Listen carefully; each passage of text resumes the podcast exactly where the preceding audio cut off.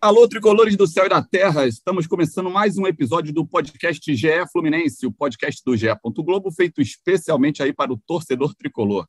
Episódio número 193 e com sabor especial: vitória e classificação. Fluminense venceu Milionários da Colômbia nessa terça-feira, em São Januário, 2 a 0, e avançou para a terceira fase da pré-Libertadores. E agora aguarda o vencedor do confronto entre Olímpia do Paraguai e Atlético Nacional da Colômbia que decidem a vaga nessa quinta-feira. Eu sou o Felipe Siqueira, estou aqui cobrindo o Edgar Maciel de Sá, que está tirando aí férias pela, sei lá, quinta vez em cinco meses. Depois me dá umas dicas aí, Edgar.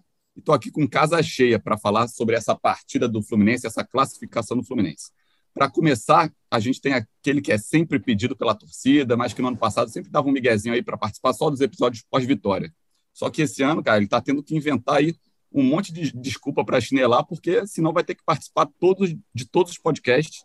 Afinal, o Fluminense está com 10 vitórias seguidas, recorde aí. É, a última vez que isso aconteceu foi em 1919.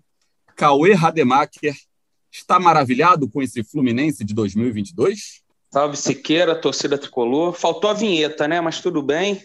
A vinheta é... só com o Edgar.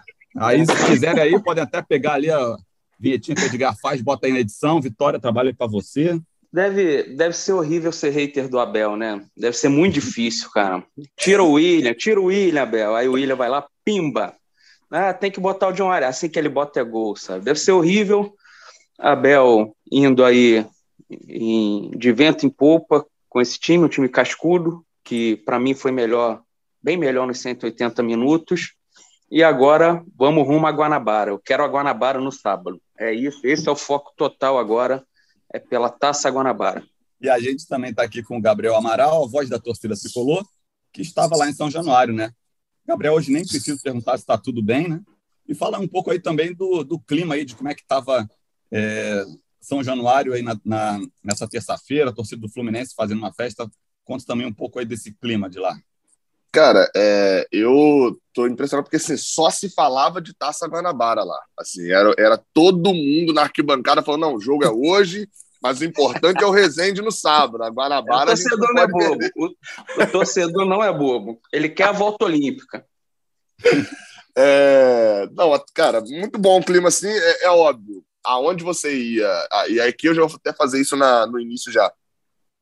Todos os torcedores que eu encontrei falavam comigo é inacreditável. Assim, todos eles tinham uma reclamação a fazer. Não tinha água sendo vendida, e não é piada aqui com São Januário, tá? Não tinha água refrigerante sendo vendida em nenhum lugar.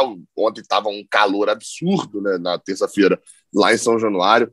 É, é assim, dificuldade para poder chegar, é natural, até pela localidade de São Januário, não sei o quê. Mas, assim, um descaso, e, e, e parece que a gente está cobrindo o jogo, sei lá, é, é para a imprensa, né? É, a, 50 anos atrás. Não tinha mesa, não tinha cadeira, é, faltava internet, faltava assim. Era difícil falar, na verdade, o que, que tinha. Eu tinha que carregar uma mesa por quase por dentro da torcida para poder conseguir ter uma mesa para trabalhar. Assim, o nível de São Januário é melhor do que o nível do estádio do Fluminense hoje, né? É melhor do que o que a gente tem, mas é um nível realmente baixíssimo. Mas já do clima da torcida, apesar dessa, dessa preocupação ali, teve, é, até tive um relato de um amigo a amiga de um amigo meu que passou mal por causa do calor, porque não tinha água e tal. Mas quem passou mal mesmo foi o torcedor do Milionário, né? Que esse foi para lá, enfrentou um calor absurdo, o cara sai de Bogotá para enfrentar um calor absurdo. E a torcida acho que entendeu uma questão no, no intervalo. Ela tem, tem, umas três, quatro pessoas assim na minha frente, começam a vai depois vem uma enxurrada de aplauso, mesmo com o primeiro tempo não tão bom. Então acho que a torcida deu uma comprada no barulho ali também do, do time. Meio que entendeu que durante 180 minutos o Fluminense esteve próximo de ser eliminado lá em Bogotá, né, de encaminhar uma eliminação, mas depois do segundo gol lá em Bogotá, em nenhum momento ficou com chance de ser eliminado aqui no Rio de Janeiro. Para mim, é, é, não teve nenhum momento de susto, de ui, vai ser eliminado agora.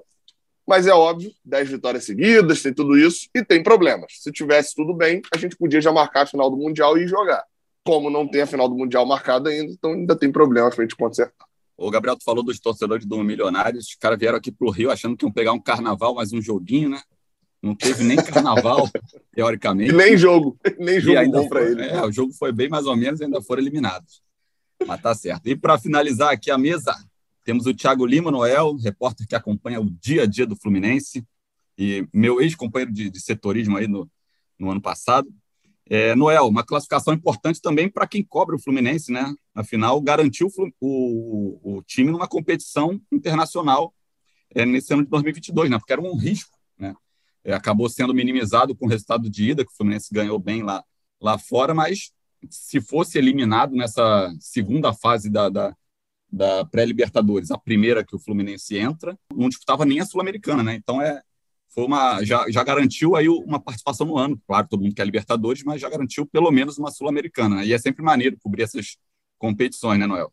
Sem dúvida, fala Siqueirinha, fala Cauê, Gabriel. Sem dúvida, teve esse peso, de fato, foi o jogo mais importante assim para garantir eh, financeiramente também, né? Porque o Fluminense montou um elenco é, mais caro esse ano, precisava ter essa garantia de, de uma competição sul-americana para você ter uma competição ali onde você vai receber em dólar e aí o câmbio faz uma diferença grande para você ter um investimento. Enfim, valeu, já garantiu pelo menos uma sul-americana, mas o Fluminense tem elenco para jogar Libertadores, eu acho que se não for, seria uma frustração, tem que buscar isso mesmo. E eu queria muito parabenizar o Abel, acho que o Abel está fazendo uma boa campanha e está conseguindo ganhar e esconder o jogo ao mesmo tempo. Porque o Olímpio ou o Atlético Nacional, quem passar, ele vai pegar para ver o jogo do Milionário, ele vai pegar para ver Campeonato Carioca, porque o Fluminense joga com outro time. Então ele vai ver e fala, pô, isso aí dá para a gente ganhar. Aí o Abel esconde o jogo, chega na hora, na expectativa dele armar um, uma arapuca melhor aí para passar. Você está falando de valores, né? O Fluminense ganhou 500 mil dólares pela participação aí já na, na, nessa, nessa primeira fase que entrou, a segunda fase da pré-Libertadores, e ganha mais 600 mil dólares aí pela participação é, na terceira fase. 500 mil dólares dá mais ou menos 2 milhões e 2 milhões e meio ali, 600 mil dólares ali na casa do, dos 3 milhões de reais, já é um dinheirinho bom. E é o que tu falou, né? Que o Fluminense meio que arriscou, né? Sempre tem essa, essa classificação não direta, né, para Libertadores tem tem esse risco, né, de você investir e, e, correr o risco de não se classificar e ficar asfixiado. Então, o Fluminense é, fez um investimento muito grande para essa temporada é, e já pelo menos já garantiu alguma coisa aí. Eu acho que Libertadores e ou Sul-Americano, o Fluminense entra para brigar assim por por título e tal, mais até na Sul-Americana, que é um nível menor, mas acho que o Fluminense tem montou um elenco ali que dá para ser competitivo. Então, vamos falando sobre o jogo. Fala aí, Gabriel. Não, é porque eu ia falar dessa questão financeira. O, o, assim, o Fluminense vai ter dificuldade no ano, mesmo com as cotas da Libertadores, mesmo avançando assim. É, é dentro ali, a gente, até agora, 2 de março, a gente ainda não viu o orçamento do Fluminense para o ano, né? Não, não tem muito ali é, é, é, isso ainda, isso é uma crítica, inclusive. Mas o Fluminense vai ter que fazer venda de jogador, vai ter que fazer isso tudo, mesmo chegando assim, numa fase aceitável ali da Libertadores, até as quartas de final e tal, que é o que chegou ano passado e que rende um bom dinheiro. Mas isso aí, como você falou, garante que o Fluminense não vai ficar desesperado. Né? E aí, até para passar para a galera, se o Fluminense avançar para a fase de grupos da Libertadores, são mais 3 milhões de dólares. 15 milhões de reais. Eu vou falar na cotação de agora em reais, até para não ficar muito confuso. Então, se o Fluminense for para a fase de grupos, ele já empilha 20 milhões de reais até agora em Libertadores. Se, e tomara que não aconteça, mas formos para a Sul-Americana, é, são mais de 900 mil dólares, dá mais cerca de 5 milhões de reais ali. A gente empilha 10 milhões de reais. Lembrando que na Sul-Americana só passa o primeiro do grupo. Então, para avançar, eu acho que a fase de grupos da Sul-Americana é até mais difícil que a fase de grupos da Libertadores. Esse papo de Sul-Americana é meio brabo, né? Isso me lembra o Edgar, ano passado. Pena que ele não está aqui, porque eu queria falar na cara dele. O Edgar, no passado, quando o Fluminense foi para aquele jogo contra o River Plate, que tinha que ganhar na Argentina para passar, não, mas pelo menos já está na Sul-Americana. Edgar já estava conformado e satisfeito que já seria terceiro do grupo, estaria na, eh, na Sul-Americana. Gabriel não me deixa mentir, eu não sei quem estava mais no, no programa. Eu lembro disso. Então, eu lembro. Eu lembro. Lembra? então, lembro. Edgar já estava é um, é um papo brabo.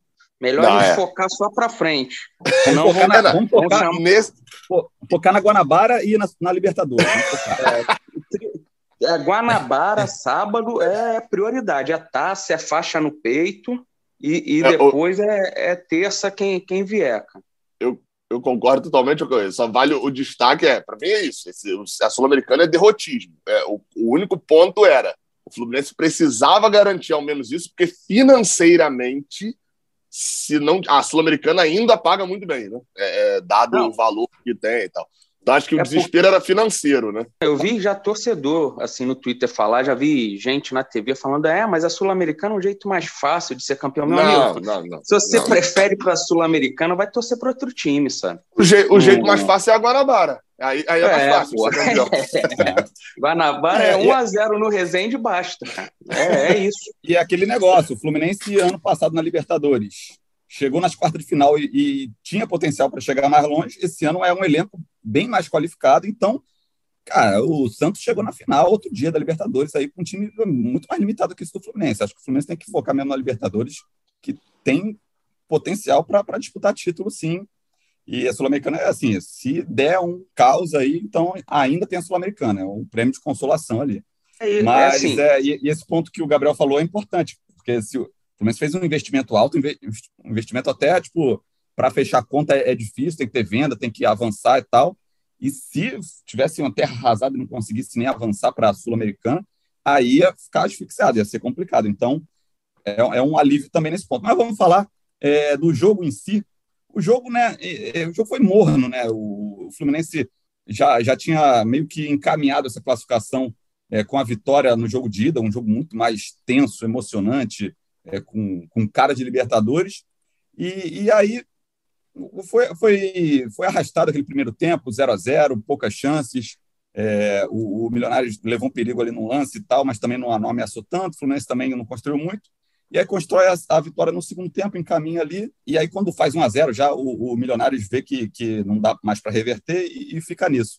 Então, é, Cauê, fala um pouco mais dessa impressão na partida. Assim, foi, foi tranquilo assim ou você ficou um pouco tenso ali, principalmente naquele primeiro tempo?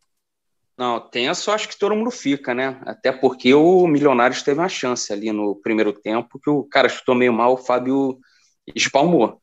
Mas se uma bola daquela entra, é, entorna o caldo, né? Vai azedar. Mas o Fluminense correu muito poucos riscos. Assim, o lado bom desse início de trabalho do Abel, e assim, é bom jogar Libertadores é, com isso é que eu acho que a defesa está depois daquele primeiro jogo de estreia da temporada contra o Bangu, que foi um caos, ele, o Abel está acertando a defesa. Se você pegar os dois jogos da Libertadores que o Fluminense fez e os três clássicos, o Fluminense toma só dois gols em cinco, sabe? Enfrentando o Flamengo, enfrentando o Milionários na altitude, Botafogo, Vasco. O, a defesa, o time está correndo poucos sustos, sabe? Ontem mesmo eu lembro dessa chance no primeiro tempo e depois uma cabeçada no segundo tempo, num escanteio meio infantil que o Felipe Melo cedeu, dando um chutão. A galera fez um ruf-ruf, mas, pô, não dá para fazer ruf-ruf num escanteio daquele cedido, joga para lateral. Quase tomou gol, era um a um ali. Mas o, o que me preocupa ainda é a criação. O, se não tem um lampejo ali do, do Luiz Henrique, o, o time está muito engessado ainda para frente. Com, com o William, com o Cano, o Luiz Henrique é o cara que vai te dar essa criatividade. Ontem ele teve abaixo do que ele vem produzindo, mas o primeiro gol sai quando ele tira um coelho da cartola, puxa para dentro e enfia no, no Calegari ali. Por isso que eu defendo o John Arias titular, porque o John Arias está num, num ótimo momento e é um cara que vai dividir essa responsabilidade com o Luiz Henrique de dar uma criatividade ali na frente, de fazer jogada individual contra o Vasco. Ele ele deitou e rolou, por exemplo. Eu acho que são dois jogadores que o Fluminense tem e que não deveria abrir mão, já que o Fluminense não, não, não joga com meia, né? Um meia criativo. Então depende muito do Luiz Henrique para furar uma retranca. E esse primeiro jogo da Libertadores vai ser no, no Rio, seja o Olímpio, ou seja o Atlético Nacional, vai ser no Rio. E vai ter uma retranca. Ontem o Milionários na terça-feira o Milionário tinha que sair porque tinha que ganhar o jogo para pelo menos levar pro, para os pênaltis.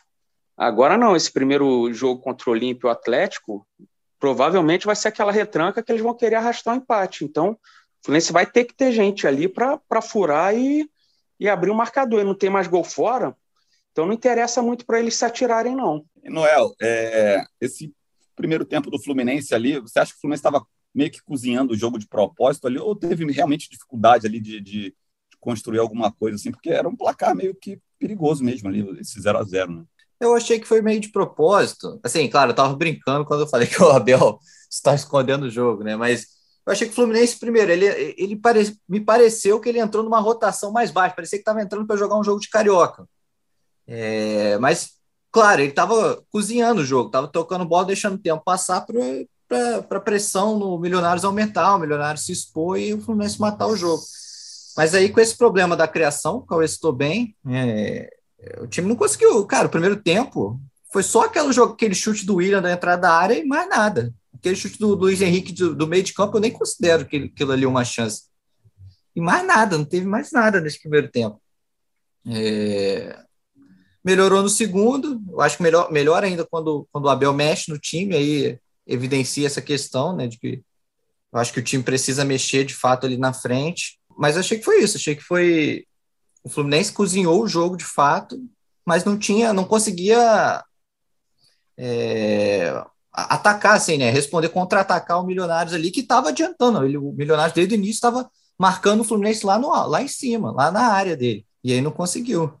Mas também não conseguia fazer muita coisa, né? Marcava ali em cima, mas tirando aquela aquele lance de perigo ali na jogada pela direita, ali que cruzou para trás e o Fábio teve que espalmar, também não, não conseguia. Acho que é um ponto também que o Cauê falou, né? Dessa consistência defensiva, né?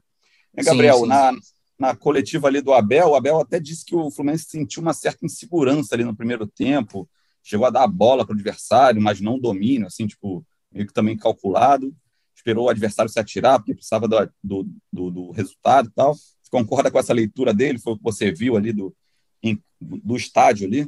Eu até achei que o Fluminense começou, começou melhor até os 15 minutos ali. Eu, a leitura do primeiro tempo, no geral, é até parecida com a do Noel. Assim é, e com a do Cauê, né, um mix aí das duas. Mas eu vi 15 minutos ali, pelo menos, 10, 15 minutos do Fluminense, assim, é, é bem superior. É aquela famosa pressão do time da casa, com apoio da torcida e tal. É, e até muito do Cris Silva, né? O Silva, para mim, grande destaque do jogo, assim, até. É, é, não necessariamente o melhor em campo, né? não pensei exatamente ainda sobre isso, mas o destaque, sem dúvida. É, é um o melhor jogo que... dele, né, Gabriel? Melhor jogo dele é. pelo Fluminense. E ele começa muito mal, faz uma, vem fazendo aí já uns cinco, seis jogos seguidos, assim, regular, que é aquele que eu vou criticar porque ele custou 9 milhões. Que, por sinal, vou repetir aqui, já caiu o valor de Cris Silva, tá? O euro tá abaixando, já já estamos em 8 milhões já. Já tá em 8 Aproveitar para adiantar umas parcelas, né?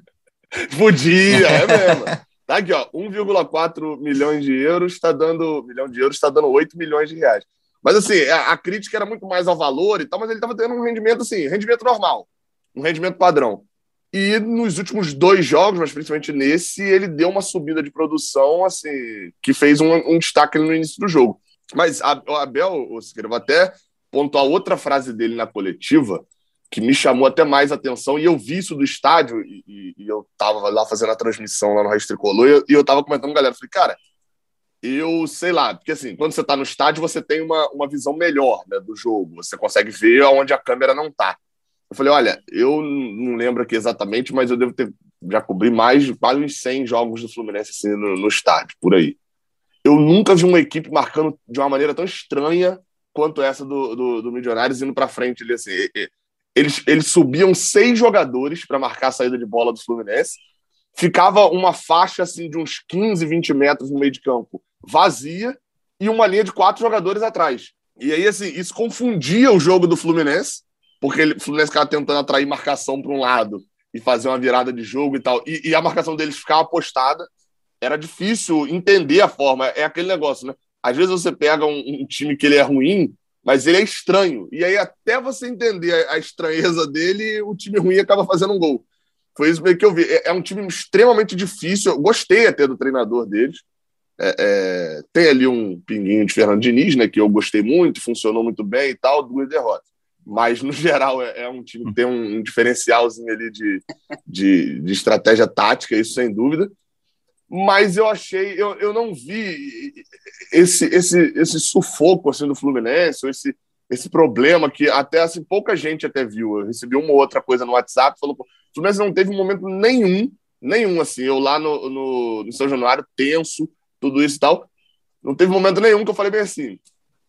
Que, que é, é, por exemplo, como eu falei nos 10 minutos iniciais lá. É, acho que vai, isso aí vai dar merda. Isso aí vai dar, vai dar algum problema sério aí. Vai dar ruim aí, a gente não vai conseguir a classificação em nenhum momento. Assim. Teve essas duas chances lá, que a Fábio espalmou, mas você não tem aquela chance que você fala bem assim. Teve uma outra defesa de Fábio no finalzinho, né? Mas teve aquela chance que você fala bem assim, tipo pênalti. Se não fosse Fábio, ia, olha aí, ia. Agora dava ruim. Não, o Fluminense parece que estava com o jogo na mão, assim, o jogo inteiro. E aí, onde eu acho que a gente vai falar mais ainda de formação, né, do ponto ali que o Cauê falou, é, é... eu não lembro agora se foi o Cauê ou Noel, mas enfim.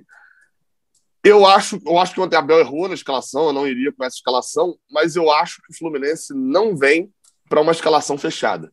É, vai, o Fluminense vai dar um passo atrás contra qualquer adversário e vai falar o que eu preciso fazer para vencer esse adversário.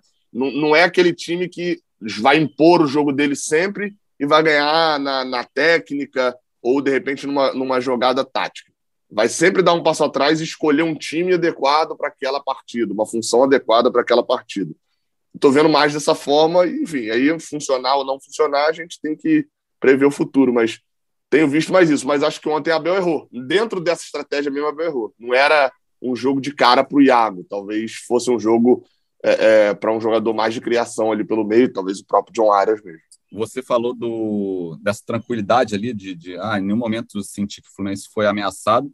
É muito pelos 180 minutos ali, né? Porque no primeiro jogo, em, em um momento ali, pareceu que ia pro. pro ah, se ali. o cara não é expulso, ia é, azedar. Aquela, aquela, aquela expulsão poderia complicar.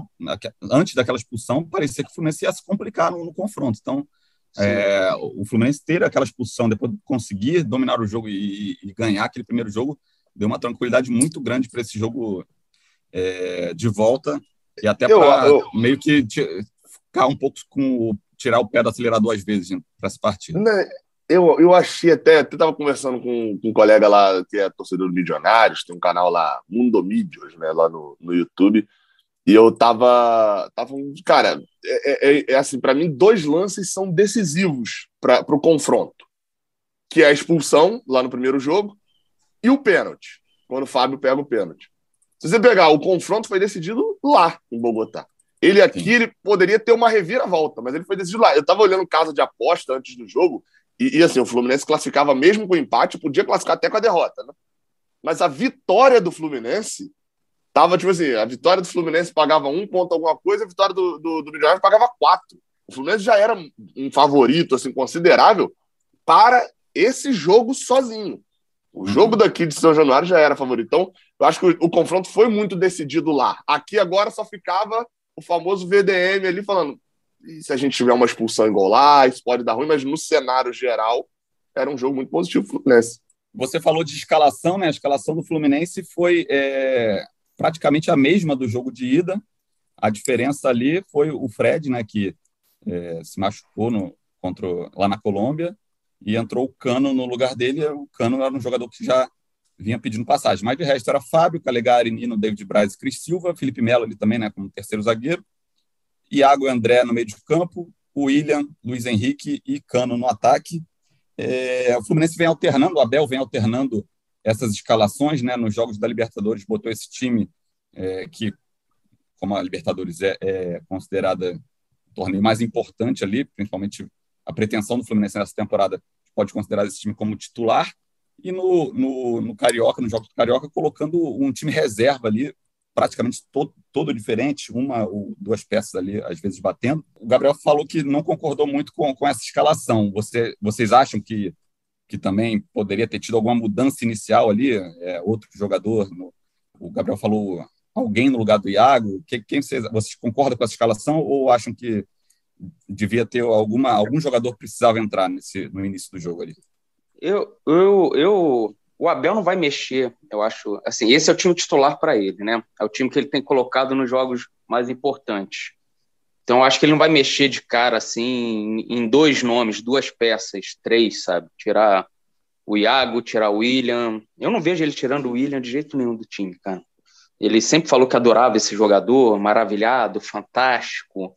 Então, o cara fez o gol, ele não vai tirar. Mas eu, eu, eu queria muito ver o John Arias titular. Ele de um lado, o Luiz Henrique do outro. e o Cano ali no meio, eu tiraria o William. É, o William pode jogar ali no lugar do Cano, mas eu acho que os dois podem revezar. E eu queria ver muito o John Arias com o Luiz Henrique, até porque foi o que eu falei. Bem retranca braba aí na, na provavelmente na próxima terça-feira, deve ser o, o jogo, e, e, o Fluminense vai ter que ter gente para mexer no, no, no esquema do outro time, sabe?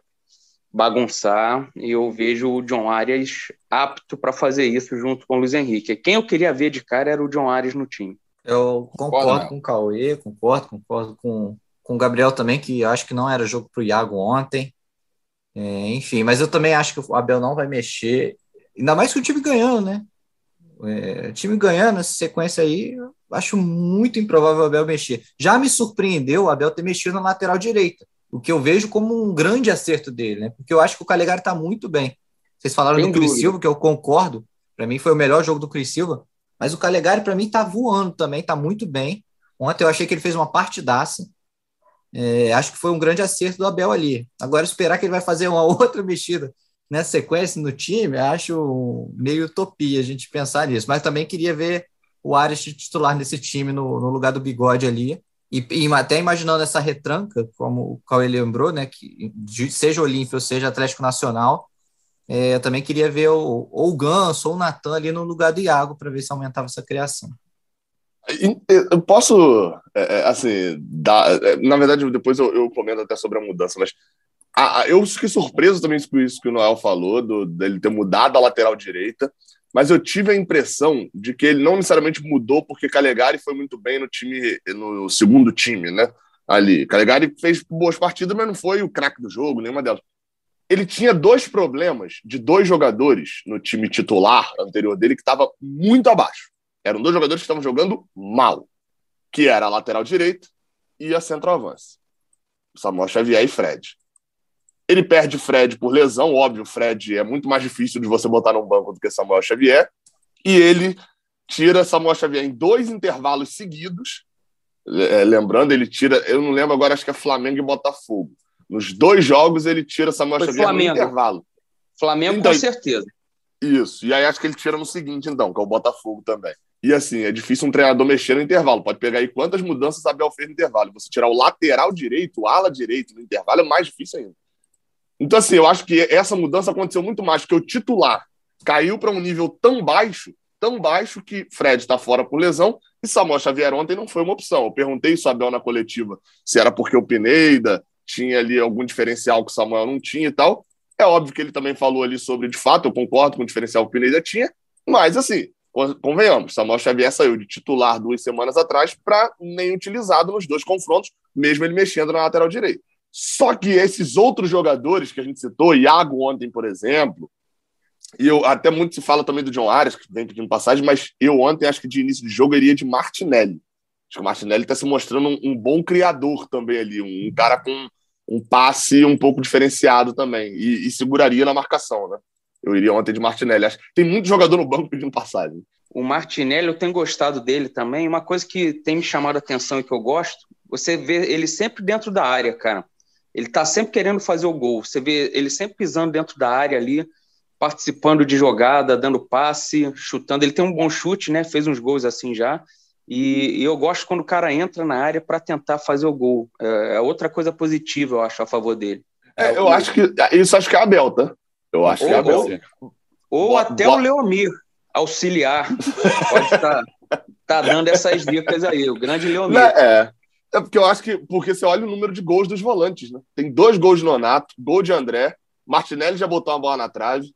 É, é, você tem ali os volantes do Fluminense, verdade, Iago, verdade. Iago chegando ali bastante também na frente. Os volantes do Fluminense têm aparecido muito ali para poder jogar na, na, área. Esse esquema também ajuda, né? Esse esquema que ele tá. Mesmo quando é o time reserva, tá certo, não é com uhum. três zagueiros. É que com esses três zagueiros ali ajuda os caras. Tá... Eles têm que estar tá ali, né? Senão ninguém vai estar tá também. É, é, tem... Mas tem tido bastante, bastante. Até porque quando joga o time reserva não são três zagueiros, mas são três volantes, né? Então eles estão se mandando mesmo e está dando certo. O, o Arias também concorda, está pedindo passagem no, no, na equipe ali, é um dos destaques do ano. O Cano também já estava pedindo, acabou ganhando a vaga, juntando ali. Acho que o Abel em algum momento ia ter que barrar o Fred, por mais que, que o Fred seja uma figura muito importante na história do Fluminense ali. O Cano, é, em algum momento, teria que ser titular, já era artilheiro do, do Fluminense na temporada.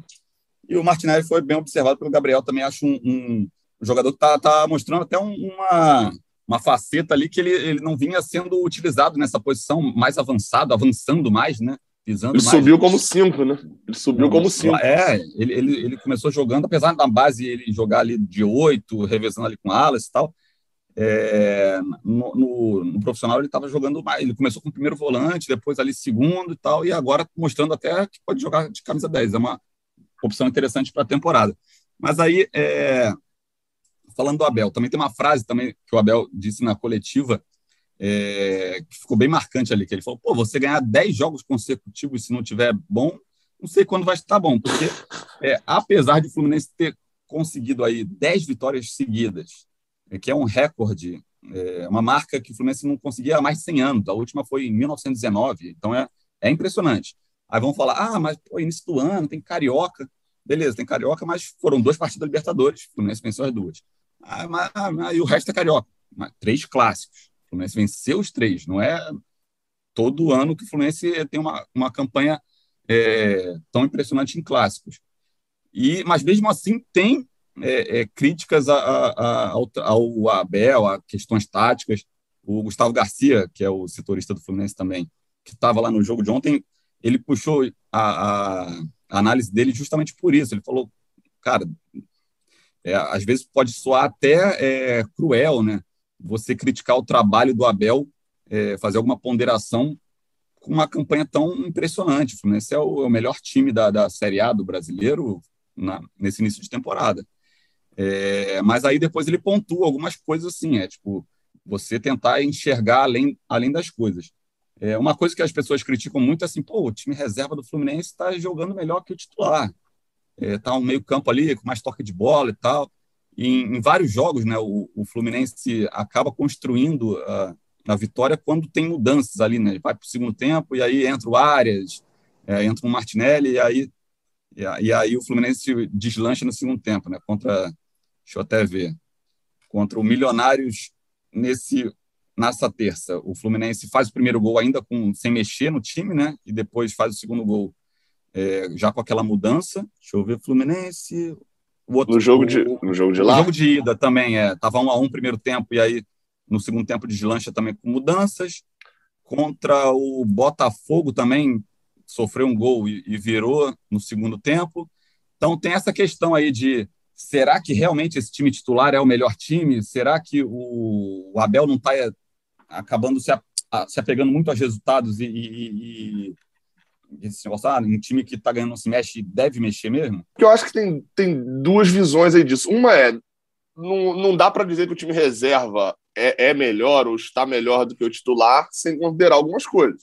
Eu hoje prefiro o Fábio do que o Marcos Felipe. Eu hoje prefiro o Nino do que o Manuel, apesar de Manuel tá jogando muito. Mas Nino está jogando mais muito ainda. Eu vou preferir David Braz do que o Lucas Claro. Eu vou preferir o Calegari. Só eu já estou citando meio time. Então, assim, não dá para eu querer dizer. A, a, questão é muito mais de, de repente, uma mudança de uma ou duas peças para alguns jogos. Mas, por outro lado, eu, eu, eu, eu, a gente viu esse time reserva. Qual foi o jogo que mais empolgou a gente, esse time? Volta Redonda e Vasco. Vasco, né? É. É, é, eu botei o Volta Redonda na conta porque foi a primeira vez que o Fluminense liberou. Foi a primeira vez que baixaram um comunicado interno lá em Laranjeiras no CT de que estava liberado fazer mais de um gol por jogo. Ali, quando o Botafogo tinha acontecido, mas houve uma repreensão, houve uma crítica interna lá que estava proibido esse de fazer mais um gol por jogo. E aí, quando volta redonda, parece que veio a liberação, baixou um decreto lá de que liberaram isso. Foi a primeira vez que isso aconteceu. Então, assim, volta redonda e Vasco. Eu dizer que o time titular sofreu para ganhar e teve dificuldade para ganhar do Aldax, eu estou falando de um jogo de mais de um mês atrás. E um mês hoje significam oito jogos, né? É dois jogos por semana. São dois jogos por semana. O time titular ganhou do Flamengo, que é o melhor time do, do, do Rio de Janeiro, né? O time mais forte. Ganhou do Botafogo, fazendo um ótimo segundo tempo. Ganhou os dois jogos da Libertadores, um deles na altitude, em que pese ter começado mal, mas ganhou. Depois que teve a vantagem, soube ganhar. Então, assim, é, é, foi mais testado. Eu não tenho como, como falar é, e atestar que esse time reserva funcionaria, jogando contra dois times assim. O Vasco tem um nível de Série C.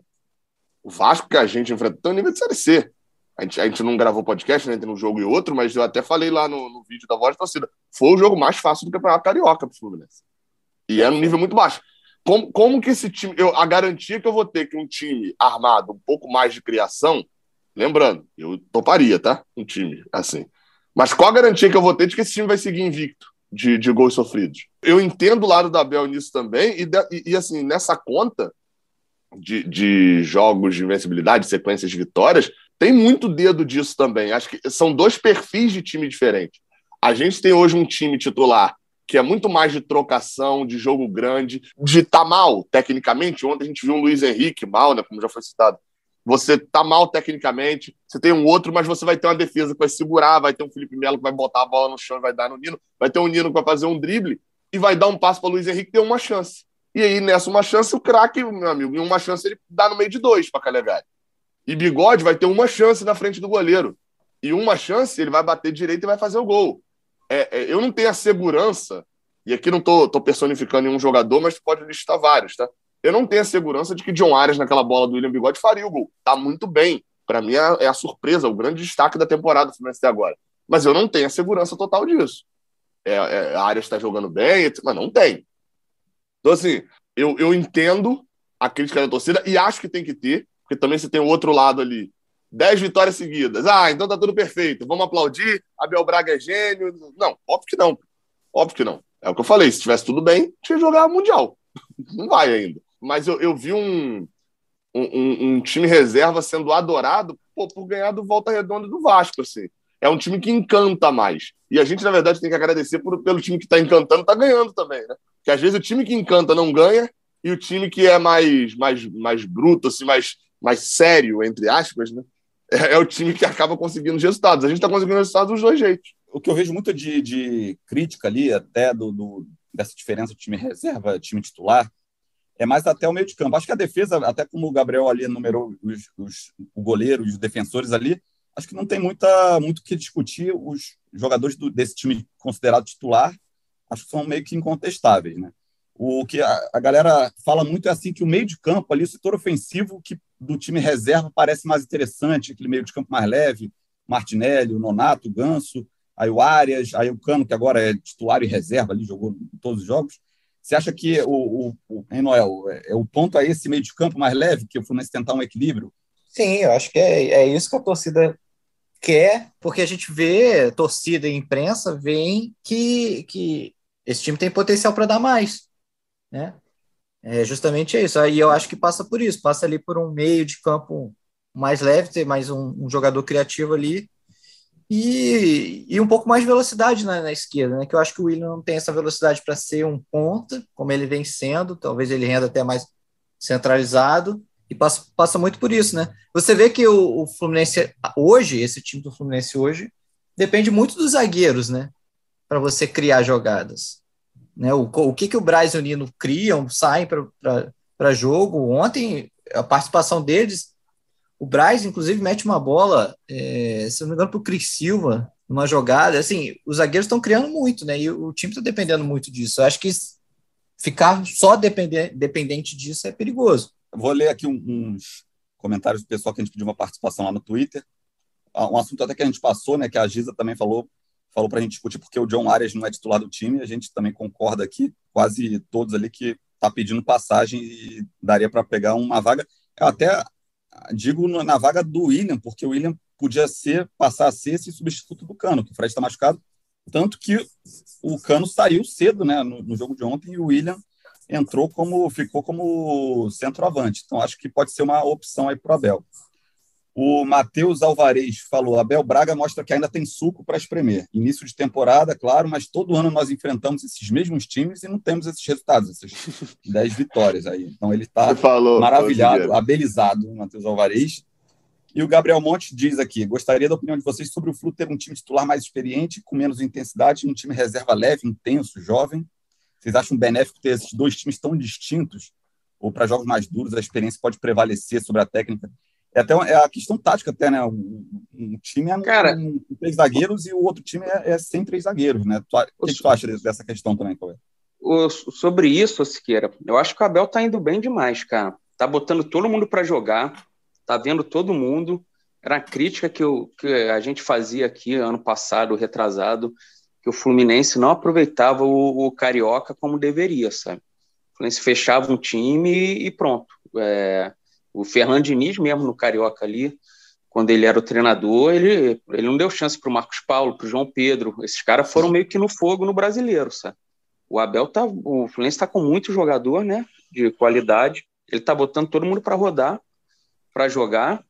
E assim, há muito tempo carioca tem gente que diz não serve para nada. Para mim serve. Serve para você ver quem não presta, assim, o que vai dar errado, quem é ruim.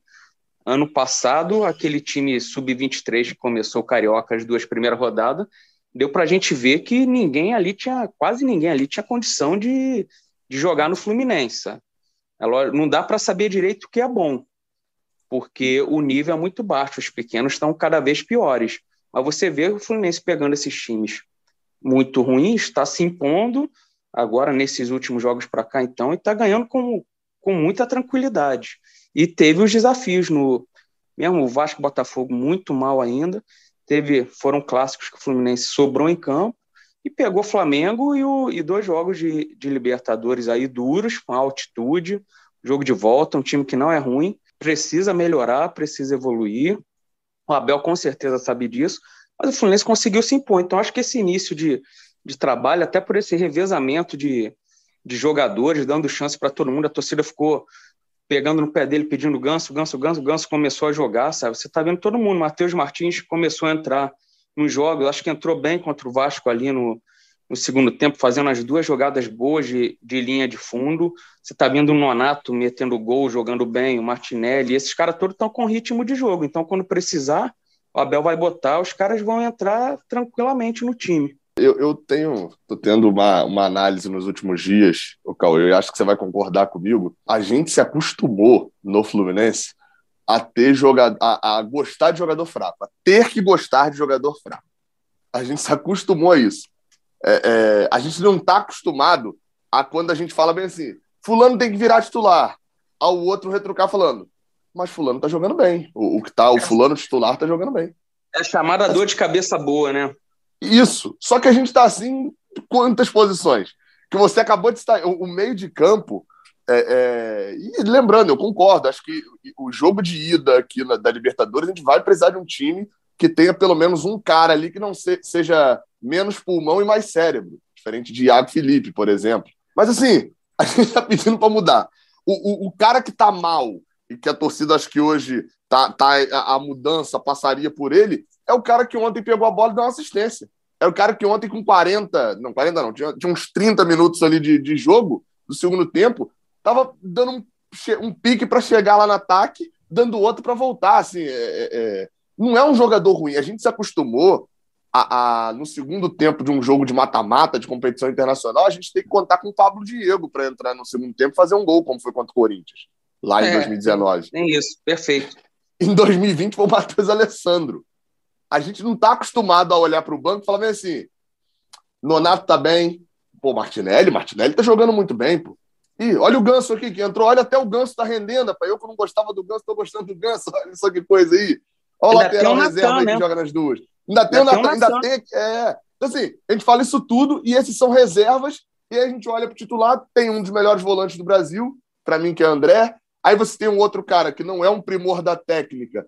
Mas como eu falei, pegou a bola ontem, não é a característica principal dele, mas desviada de bola. Por quê? Porque Iago não é ruim. Iago não é um jogador horroroso, não é no nível baixo. Não, então, assim. Bolão, bolão a, que ele deu. Eu acho que a gente se acostumou a, a, a, ter tanto jogador ruim no elenco que a gente acha que só pode ter 11 titulares. Quando, na verdade, hoje, é, é, com as cinco mudanças, a gente joga pelo menos um terço ou um quarto do jogo com meio time reserva. Porque são cinco alterações, cinco é metade do time de campo, né? São dez jogadores. Você joga ali pelo menos uns 20 minutos, 25 minutos de jogo, com o time reserva, com metade do time reserva. Ou seja, é muito importante ter elenco e ter, e ter banco. E aí, às vezes, eu acho que a galera se perde um pouco nisso. Tipo assim, parece que, parece que o Fluminense está jogando ali na volância com, sei lá, com Pierre e Richard no, no, titular e que no banco a gente tem o, sei lá, o, um Casimiro e um. E um. Até citar um que a galera não curte muito, né? Sei lá, um Fernandinho da vida. Mas o Richard tinha um tempo de bola na bola aérea fantástico, cara. Principalmente Richard... no Maracanã contra o América Mineiro, é. né? No Maracanã contra o América Mineiro ele voava. É. Eu, eu acho que a, a grande questão é que a gente está discutindo é, time titular e time reserva do Fluminense e elogiando o, até os dois. Então, é, o torcedor do Fluminense não está acostumado com isso, não. Teve até o Rafael Cardoso aqui, ele pergunta se esse é o melhor elenco do Fluminense, assim, até para Libertadores desde 2008, assim. Fui resgatar que o elenco de 2008, o time era fantástico e tal, mas as opções ali de reserva eram meio apavorantes ali. Fora o Roger, que era um, um bom zagueiro reserva ali, tinha, sei lá. Era... O Maurício entrava todo jogo. Maurício. É, tinha, tinha... o Dodô era reserva, né? Era o Roger e o Dodô. O reserva acho, assim. a opção do Renato, né? Aí tinha, é, porque lá, tinha muito craque. Tinha muito craque. Começa, começa o meio de campo. Tinha muito craque. Igor. É, aí a gente continua o meio de campo com. Mas vem, ô, Siqueira, a gente não vai falar aí... da Guanabara, não? A gente não vai esmiuçar o Rezende? Os perigos não, que o Rezende responde... pode trazer para impedir? Responder amigo do, do, responde a pergunta do amigo internauta. É o melhor elenco do Libertador do Fluminense? 2022 está acima do elenco de 2012, 2013 ali? Era galáctico 2012, né? É, é injusto. Mesmo Mas é mais elenco, assim, tem... elenco. O Fluminense hoje é. tem dois times que ah, mas era galáctico mas, ali, porra. Não, eu acho que tem um problema, Siqueira. Eu acho que tem um problema nessa análise todo início de ano, e eu já estou com o canal há, há, quatro anos. Vem alguém lá no canal falando assim: analisa o elenco do Fluminense comparando com o do... Eu fiz isso um ano. Só qual é o problema? A gente vai ter uma visão de 10 vitórias seguidas. O de 2012, a gente tem a visão do time perdendo Deco e Fred sendo eliminado para o Boca. A gente tem a visão ruim do elenco de 2012. Uhum. Então a gente ainda fechado, não teve. Né? É, a gente ainda só teve. São dois meses, né? Dois meses não, tem dois meses que eles estão treinando. Eles se representaram dia 7. Né? Só o que o Deco e o Fred jogaram ali em 2012, cara, pode, podia ser um monte de Igor ao lado, sabe? Não, não teria comparação. O Nem voando, o Thiago Neves. Não dá. Mesmo sendo elenco, não, então, não dá ainda para comparar, não. Eu acho, eu acho que, que a de 2008 acho que é melhor de, a de 2022, porque as opções de reserva do o Fluminense tinha um ótimo time ali, mas na conta do chá 2008 no máximo. Eu, eu acho, o, o Siqueira, que eu acho que o que o amigo talvez aí tenha falado também, acho que vai, vai mais dentro do que ele pensa que é. Se você botar um campeonato de reservas do Fluminense, botar um campeonato de reservas, Isso. aí assim, pode, pode inclusive fazer as mudanças que você quer fazer no time titular. Botar John Arias titular, bota bigode pro banco, bota Martinelli no lugar de Iago. Pode fazer essa mudança e jogar com o time reserva do Fluminense eu acho que esse time reserva aí vai ser campeão é. desse campeonato. De é reserva. o equilíbrio, né? O cara tá falando do equilíbrio assim do time, porque 2008, você lembra, o Renato poupava o time, entrava 11 juvenis para jogar ali, brincar no brasileiro e, e não ganhava um jogo, sabe? Hoje é, não aconteceria isso. O equilíbrio pelo alto, né? Porque o time de 2018 era bem equilibrado também. Saía um ruim e entrava outro tão ruim quanto ele. Assim. Ah, é, não mudava pô, nada ali. Júnior Dutra, Kaique, Everaldo, Jesus. É, Noel, e o outro aqui, o Fernando Salazar, pergunta, que é a segunda melhor série de vitórias da história, né? Qual, fator, qual seria o fator principal? O Abel, o elenco, a gestão? Tem alguma resposta ali ou é um mix de tudo? Cara, não, escolher uma coisa só é difícil. Acho que é um mix de tudo ali, o elenco montado, o jeito que o Abel está conseguindo usar os, todo mundo, como o Cauê citou, por mais que a gente ainda aponte um ou outro que mereça ser titular, é, possa até vir a ser, né, ao longo do ano, mas eu acho que é, é um mix de tudo isso aí. E sem é, Maracanã, né? Lembrando isso, tá ainda jogando sem Maracanã. Pois é, pois é. Até mesmo o, o trabalho do Abel Braga, vocês é, é, assim. rapidinho, Siqueira, isso que o Noel falou é uma coisa bacana, cara. O, o Fluminense, desde 2008, não joga Libertadores no Maracanã com torcida, cara. Doideira, é, depois, né, cara? Depois a série de Engenhão, Maracanã eternamente fechada, o Fluminense não voltou mais para né? Era... é, o Fluminense voltou mais para Libertadores, aí voltou, era estava fechado, quer dizer, jogos sem torcida, né? No ano passado, até as quartas de final, foi eliminado sem torcida. Aí esse ano começa com o Maracanã trocando gramado. Sempre tem alguma coisa que está separando o Fluminense e torcida no, no Maracanã, cara eu acho que o Fluminense já, já. O Maracanã já deve ser o segundo ou terceiro jogo que o Fluminense tem mais jogos da Libertadores. No, no, o primeiro eu tenho quase certeza que não é, não. Porque você tem lá as de 71 e a de 85, é. mas que foram três jogos só em casa, né? Eu Isso, acho que se bobear, o Fluminense já, já tem mais jogos no Engenhão e, e- e- vou até Até São isso. Januário, se bobear. É. O, o- bobear. até o São, São Januário, o Gabriel falou logo no, no bom dia, boa tarde, boa noite inicial dele ali, que, a- que ali no segundo tempo a torcida inflamou, e eu acho que esse foi o principal motivo para o Fluminense escolher São Januário do que o Engenhão para jogar, cara. Assim, o gramado tá bom em São Januário, dava para ver no Carioca, mas ali virou um caldeirão mesmo, cara. Tem vários problemas estruturais ali para a imprensa trabalhar é ruim, mas o Abel falou isso, o William falou isso depois do jogo também. Cara, você bota 20 mil, 21 mil torcedores ali, cara, vira um caldeirão e aquele lance que o David Braz perde o gol, aquilo ali eu acho que acendeu de vez a torcida do Fluminense, cara, que fe- ficou um barulho muito grande ali, cantando sem parar, e saíram os gols na sequência. Eu acho que é- o pulo do gato para o Fluminense ter escolhido São Januário foi esse fator de proximidade, sabe? Da, Qual da foi o público divulgado ontem? O público Ih, divulgado. Eu procurei, Não reparei. Não, achei. Mas tinha vendido todos os ingressos, né? É, então, mas eu, eu Mas, cheguei a ver é. alguma coisa. Eu tô até per- perguntando porque eu não vi lá na hora, e eu cheguei a ver umas duas, três pessoas já falando de 14 mil. Porque vindo me perguntar, só que, enfim, eu não, não- tá, tinha meu sono dos justos, não, não parei para poder ver isso ainda. Mas tinha gente falando em questão de 14 mil, mas o que, que eu acho que foi, tá? E eu já vi alguns relatos disso. Mais uma vez, catracas. A torcida entrou em cima da hora, as catracas não deram conta, deu problema na questão de passar o sócio torcedor, entrou um monte de gente que nem apresentou ingresso. Então, por isso passar o sócio torcedor, mas isso é tão raro acontecer no Fluminense. Não, mas então, mas, mas pelo que parece, dessa vez o problema foi na catraca de São Januário. Estavam falando assim. A, O problema é verdade- a sempre de alguma é, coisa. É, isso. Não, mas é porque, como dessa vez fui torcedor relatando, aí eu acredito mais, né? Mas acho que a grande verdade é qualquer coisa que saia do Maracanã é sempre um drama com relação à entrada de torcida, etc. Poucos estádios têm uma preparação real para isso. Mas então acho que foi isso, até explicando para a galera. Porque assim fala, pô, mas vendeu todos os ingressos, como é que era 17 mil ingressos à venda? Como é que teve 14 mil de público? Tinha torcedor deles e tal. Ah, é, eu acredito que tenha sido isso. Passou uma, uma boiada ali sem, sem nem apresentar ingresso nem nada, então esses não consideram como público presente. Né? Vocês, se tivesse, não, até, até tem a opção, né? É, considerando que o Maracanã não está disponível, próximo jogo, manteriam em São Januário ou levariam para o Engenhão, né? Para o Newton Santos? Boa pergunta. Eu acho que agora manteria, né? Achei estranho esse primeiro, mas tem essa justificativa até desse caldeirão, né? De. de, de...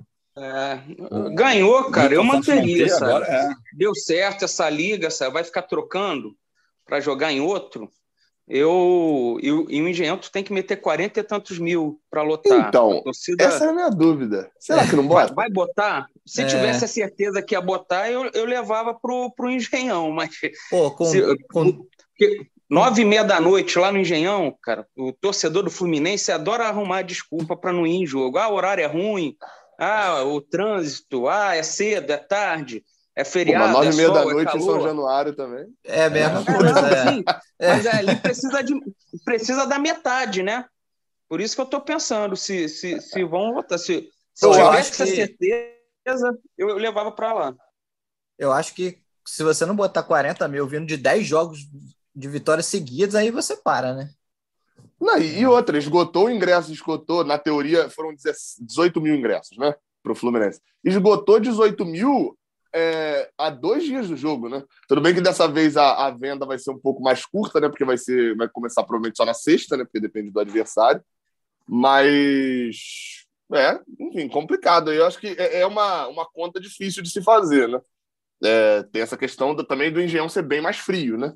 Mesmo com 40 mil, o clima do Engenhão não é o mesmo com 15 mil de São Januário, né? As arquibancadas são distantes, tem a pista de atletismo e tal. É um outro tipo de, de estádio. Mas, enfim, eu Ainda- acho que é uma dúvida. Vale a dúvida. Ainda não não está definido o adversário, né? O, o Olímpia e o Atlético Nacional se enfrentam quinta. A gente já sabe que o primeiro jogo é no Rio, independentemente de quem passar, por causa do ranking da Comembol. Mas a questão de estádio, né? é Noel, Gabriel, é, ainda, ainda não, não teve nenhum nome ventilado, não mesmo. né? Eu pesquisei o negócio do, da, da, Libertadores e eu falei besteira, porque o, o Cauê estava falando de jogos com público, né? Uhum. No, da, isso, do Maracanã. A gente jogou é. a Libertadores do ano passado toda no Maracanã. É, então tem 19 jogos é. lá. Ah, é verdade. Mas sem torcida, né? Sem torcida, é isso. É, com torcida, tá, o Engenhão tá quase passando, porque no ano passado, lembrando que a gente já jogou um jogo de, de Libertadores no Maracanã como visitante, né? Contra o Vasco em 85. Mas são, de, são. Ano passado a gente jogou cinco jogos lá, né? No, no, no Maracanã. Então ficaria é, 14 a, a 11 para o Maracanã em cima do, do Engenhão. Espero que a gente dispare o Maracanã nesse ano, né? Vai fazer umas, mais seis partidinhas lá. O que eu tava queria pontuar é que o, o, o, Abel, né? Quando o Fluminense anunciou o Abel, até fiquei um pouco surpreso ali, né? É, é um treinador que vem de trabalhos é, irregulares, bom trabalho no Inter, mas trabalho ruim no, no, no Vasco, Flamengo. Aquele primeiro jogo, até participei do podcast, a gente ficou meio assustado, né? Que o Abel pareceu que queria fazer tudo logo ao mesmo tempo, joga no primeiro jogo e, e não funcionou. Mas aí depois aí acho que ele está depois algumas atuações ainda demoraram a engrenar, mas depois acho que ele está conseguindo botar a experiência dele, o conhecimento dele tem de futebol, independentemente aí da, de muitos considerarem ultrapassado, está fazendo ali do jeito dele e está conseguindo os resultados. Acho que nesse momento, obviamente, o balanço é positivo, na minha opinião, acredito que na de vocês também. E a missão do Abel é mais é conseguir esse equilíbrio, né? De, de não ficar só nessa. Ah, o time que está ganhando não se mexe, vamos com esse time aqui, e aí uma hora dá ruim. Mas é, acho que é conseguir esse equilíbrio, tentar mudanças ali pontuais para chegar ao Fluminense ideal. É, alguém tem mais alguma coisa aí de, de para pontuar aí, algum assunto que queira falar? É só para fechar esse assunto de estádio aí, o, o, ainda não tem estádio definido, né? O Fluminense queria muito o Maracanã nesse jogo já próximo, né, da Libertadores. O Fluminense estava tentando, é, só que a administração do Maracanã já vetou a ideia. Então, o Maracanã só deve reabrir mesmo para semifinais do Carioca. E, e, mais, uma, mais uma vez o destino também, isso que vocês comentaram, né? O destino deixando, tirando a torcida do, do Maracanã num jogo de Libertadores. Se esse jogo fosse da volta, né? Se o Fluminense fizesse o primeiro jogo fora e fizesse o jogo da volta aqui, o, o, jogo poderia ser muito provavelmente no Maracanã, ainda não vai ser então nessa hora. E, cara, eu fico muito na dúvida se eu manteria esse jogo em São Januário. Eu ainda acho que eu prefiro o, o Engenhão para. É porque a gente trabalha só. no estádio, não é? A gente trabalha, a gente sabe a diferença. O Engenhão nem é uma, é uma, uma maravilha, mas a diferença, meu amigo. Só de você não encostar na parede e sair todo branco de cal já, já ajuda bastante. Agora já eu aí na reta final do, do, do, desse podcast, o, é uma temporada né, cercada de expectativas aí para a torcida do Fluminense. Acho que em muitos anos que a torcida do Fluminense não chega numa temporada com expectativa mesmo de título, assim, de conquistar alguma coisa, não a classificação para Libertadores, alguma coisa e tal. É, tem, tem essa expectativa maior em, raz, em razão até da, da, das contratações, dessa série de invencibilidade. É, e a primeira taça já pode vir sábado, né? Não é um título, título, mas já pode vir sábado. Ah, pô, achei que não ia falar, cara. Quatro da pô. tarde, Raulino de Oliveira, décima rodada da Taça Guanabara, pode vir por antecipação. Cauê tá ansioso, né, por essa taça, né? É claro, o, o foco é sábado. Eu vou falar, Partiu vocês vão volta redonda. Mas para mim é o jogo mais importante da história do Fluminense, esse Fluminense Resenha. Nessa temporada. Porque é o pontapé para ganhar a primeira taça do ano. Cara. E, e a taça é pôster no jornal, é a criançada vendo volta olímpica, levando pôster para a escola. Assim se forma a nova geração de torcedores. Não é sendo vice da Guanabara, vice da Taça Rio, não. Tem que ganhar tudo. E sábado tem que ganhar, tem que entrar para ganhar. Pode botar o time reserva que dá conta, mas tem que entrar para ganhar. Eu quero volta olímpica, espero que a Ferge leve a taça para o Raulino, para a gente ter uma volta olímpica lá. Mas tem que ganhar, hein? Tá 0 a 0 tem que ganhar. É, se ganhar é campeão já antecipadamente, né? E se empatar vai depender aí de, de outros resultados. Quem não sabe, não vale de grandes coisas esse título, não, tá? Vale a taça mesmo, a Guanabara. Porque vai se classificar em primeiro para a semifinal, vai pegar o quarto colocado, Vasco ou Botafogo, provavelmente. É, mas o Vasco pega o Flamengo agora, se o Botafogo ganhar, não sei se tira a diferença aí de, de saldo, mas enfim, aí vai para a semifinal com a vantagem de dois empates. É isso que vale. Você ser primeiro e segundo, você joga a semifinal com vantagem. Mas depois, indo para a final, não tem vantagem nenhuma. Zera tudo, dois empates é pênalti. Vale a taça mesmo, vale a Guanabara, a faixa no peito. E o time provavelmente é, é certamente né, vai ser esse time reserva, né? Até porque o próximo jogo da Libertadores já é na próxima semana, eu, né? Eu sou Abel, não levava nem André, Luiz Henrique, esses caras para o banco, não, cara. É porque, porque tem viagem, depois... né? Tem é viagem para Volta Redonda, né? É. é. não, e depois ele coloca para jogar. O cara tá no banco, essa. vai entrar. Aí dá um azar do cara se machucar, sabe? Pô, leva o Matheus Martins, Caião Paulista, pô, bota o Caião no banco, uma viagem Caião tá sumido, ele. hein, Cauê? Tá sumindo, nem banco tá pegando, cara. Ontem, eu, não, eu, não, engano... sei se isso é, eu não sei se isso é, se é ruim Caião sumido assim, não, porque quando é. ele apareceu da última vez, não estava é... num ambiente muito legal. Mas, mas, mas é estranho, porque todos os treinadores adoravam o, o Caio Paulista. Agora, falando sério, até desculpas públicas pediam por não colocar em, em determinado jogo. Aconteceu isso umas duas vezes. Agora nem o banco ele tá, ele tá pegando mais, cara. Mas tem a história tá do elenco também, né? Eu, eu, eu concordo com o você é. falou, Cauê, mas, mas tem a história do elenco. O, o, eu, acho, eu acho que foi o Daí, não foi que pediu desculpa por da questão do Caio Paulista? Foi o Daí. E o Marcão pediu várias vez, vezes, né? Pediu. É, Marcão outras... perdão de joelho numa vez lá. Marcão deu um, deu um ensaio de desculpa, sei lá. O Marcão deu algum discurso ali pró ele por não entrar num jogo, alguma coisa assim teve com o Marcão também. Era um outro ambiente, mas era um, um outro momento, tal, não que justifique, mas é, é, também se competia com, com o Luca, né? Com a titularidade também não é que a gente tinha também grandes é, é, marcadores de época aqui no Fluminense não, positivamente. Cara, ele era incontestável. Sim, sim, se... sim. É, tá, não é a justificativa, mas. Ele foi afastado de um jogo, não foi? Fla-Flu ou Botafogo? Teve algum jogo. Foi pro Magandai aí, né? E perdeu. Foi, foi o Fla-Flu. Ficou é, fora do jogo contra o Fla-Flu. Se, se isso fez Ainda é, né? também, sim. É, porque ontem, na teoria, no relacionados lá do Fluminense, né, quando o Fluminense divulga, óbvio que a gente sabe que John Arias é um jogador de ataque também e tal, mas o, o Fluminense foi com três atacantes para o jogo e os três eram titulares. Né? É, é, eu percebi isso também na, na relação. Aí fiquei até procurando o Arias ali. Pô, cadê, cadê o John Arias? É, porque aí você vê assim, não é que também é, o Fluminense tirou porque tinha outras grandes opções também agora, não, é realmente foi uma opção do, do próprio Abel mesmo. Acho que é isso, cara. É, é, aos, esses são jogadores que eram muito contestados, que a gente não vê mais em, em campo tanto. Acho que poderia ver de fato, aí concordo com o ah, Acho é... que seria jogo. Não era para ele ter botado o Luiz Henrique contra o Vasco, né? Por exemplo. Ali era um jogo que você bota um cara Paulista. Medo, cara. Isso. Se ele for mal, ele já é criticado mesmo. Se ele for bem, o cara pode trazer que, assim, um cara de volta, né?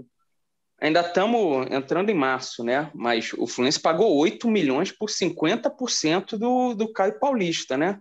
é pro, se ele não for mais utilizado assim, departamento de futebol botar a mão na cabeça e ver onde errou, né?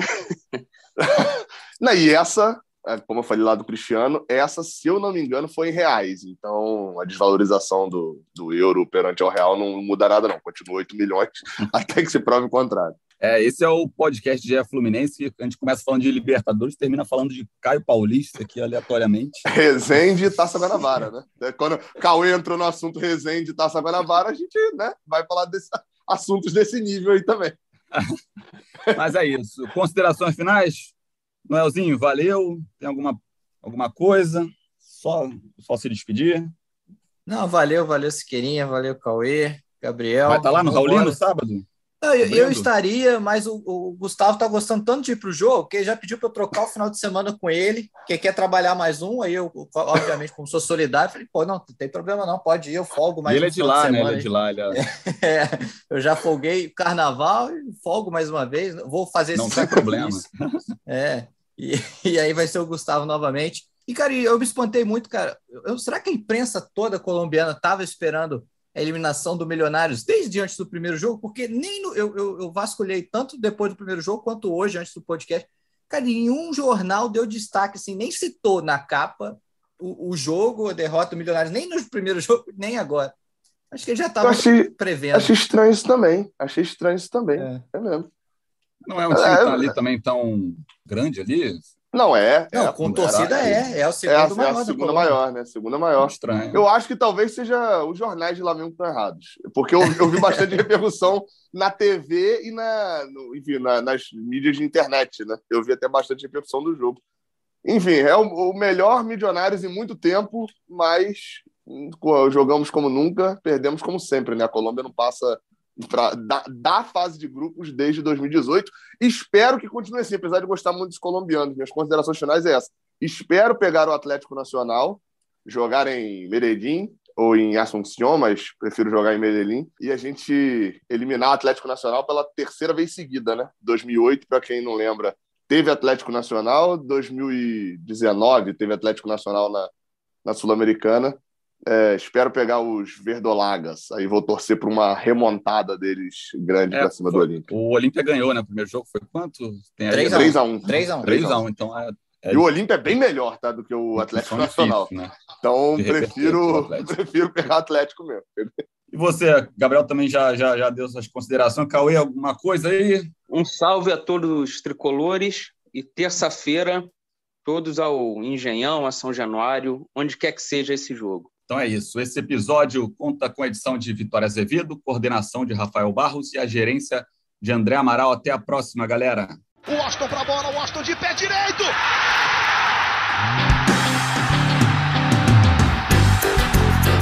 Sabe de quem? Do Fluminense.